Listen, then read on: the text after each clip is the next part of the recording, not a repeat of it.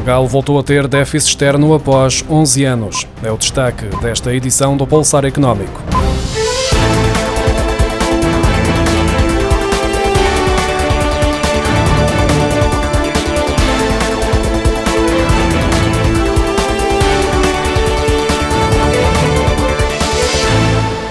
Portugal terminou 2022 com um déficit externo de 1.100 milhões de euros, o equivalente a 0,5% do PIB, de acordo com os dados divulgados pelo Banco de Portugal. Excluindo o ano de 2020, em que foi verificado um valor negativo no saldo, a economia portuguesa já não apresentava necessidades de financiamento desde 2011, como refere o Banco Central. O déficit externo foi fortemente pressionado pela balança comercial de bens, que registrou um agravamento de 65% face a 2021 com mais compras do que vendas ao exterior, ao contabilizar um déficit histórico superior a 26 mil milhões de euros, o que superou o excedente de 21.500 milhões de euros da balança comercial de serviços.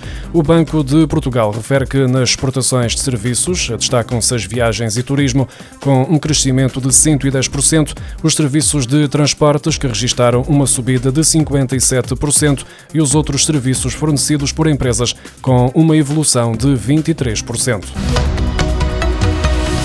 No ano passado, 1.598 empresas declararam falência, o que representou um decréscimo de 62,4% quando comparado com 2015, ano em que 4.245 empresas declararam falência, de acordo com os dados divulgados pelo Instituto Nacional de Estatística. O número de falências foi caindo a partir de 2015, mas voltou a aumentar em 2020, no pico da pandemia, com 2.183 falências, mais 48 que no ano anterior.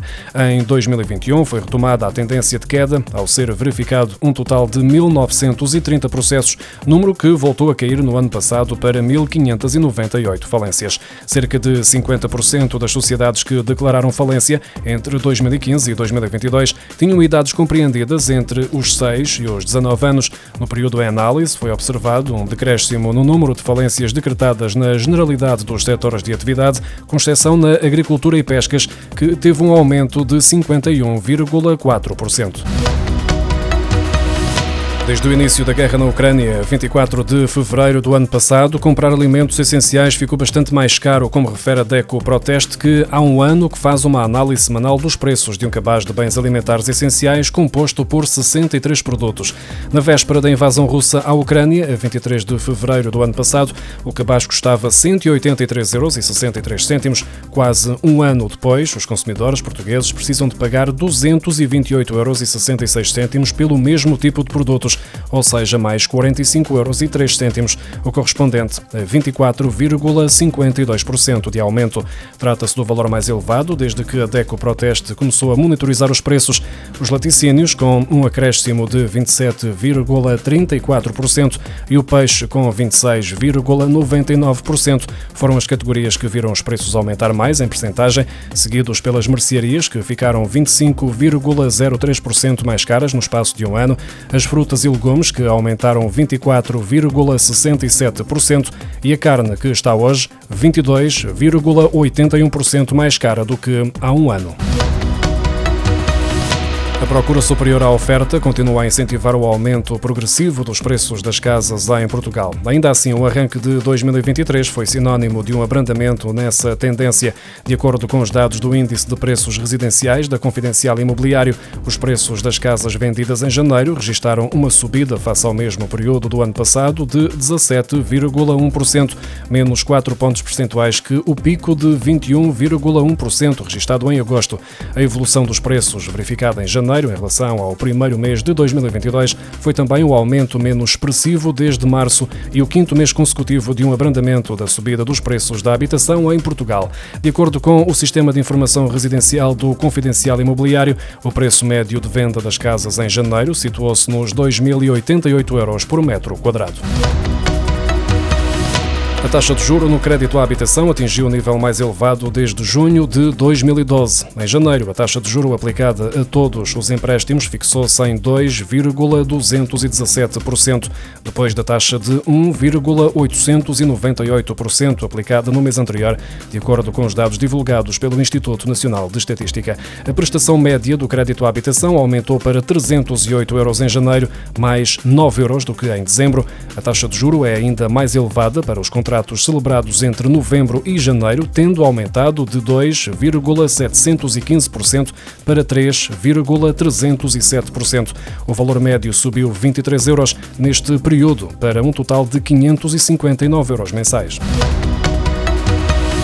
A 31 de janeiro, as previsões agrícolas apontavam para uma produção de azeite de cerca de 126 mil toneladas, o que corresponde a 1 milhão 370 mil hectolitros na campanha de 2022. Apesar de um decréscimo de 40% face à campanha anterior, a de 2022 deverá ser a quarta maior de sempre, como revelam os dados do Instituto Nacional de Estatística sobre as previsões agrícolas.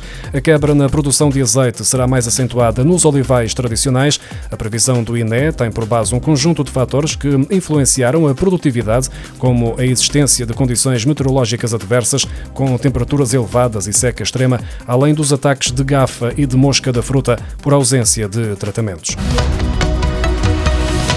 Parlamento aprovou na sexta-feira, apenas com os votos favoráveis da maioria absoluta do PS, a proposta de lei do governo que elimina ou reduz os benefícios fiscais aplicados às autocaravanas, aos carros antigos anteriores a 1970, ao gasóleo colorido e de aquecimento. PCP, Bloco de Esquerda e Chega votaram contra e PSD, Iniciativa Liberal e PAN abstiveram-se. O diploma viabilizado na Generalidade segue para debate na especialidade na Comissão Parlamentar de Orçamento e Finanças.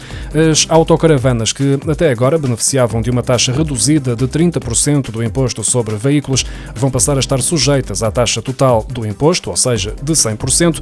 O diploma do governo revoga também a isenção de ISV dos veículos fabricados antes de 1970 e que se traduz, no regime ainda em vigor, a uma taxa intermédia correspondente a 95% do imposto. Para além disso, o gasóleo colorido e marcado, também conhecido por gasóleo verde ou por gasóleo agrícola, deixa de constar da lista da taxa intermédia do IVA de 13%, passando a estar sujeita à taxa normal de 23%. É também eliminada a taxa reduzida de ISP do gasóleo colorido e marcado e do gasóleo de aquecimento.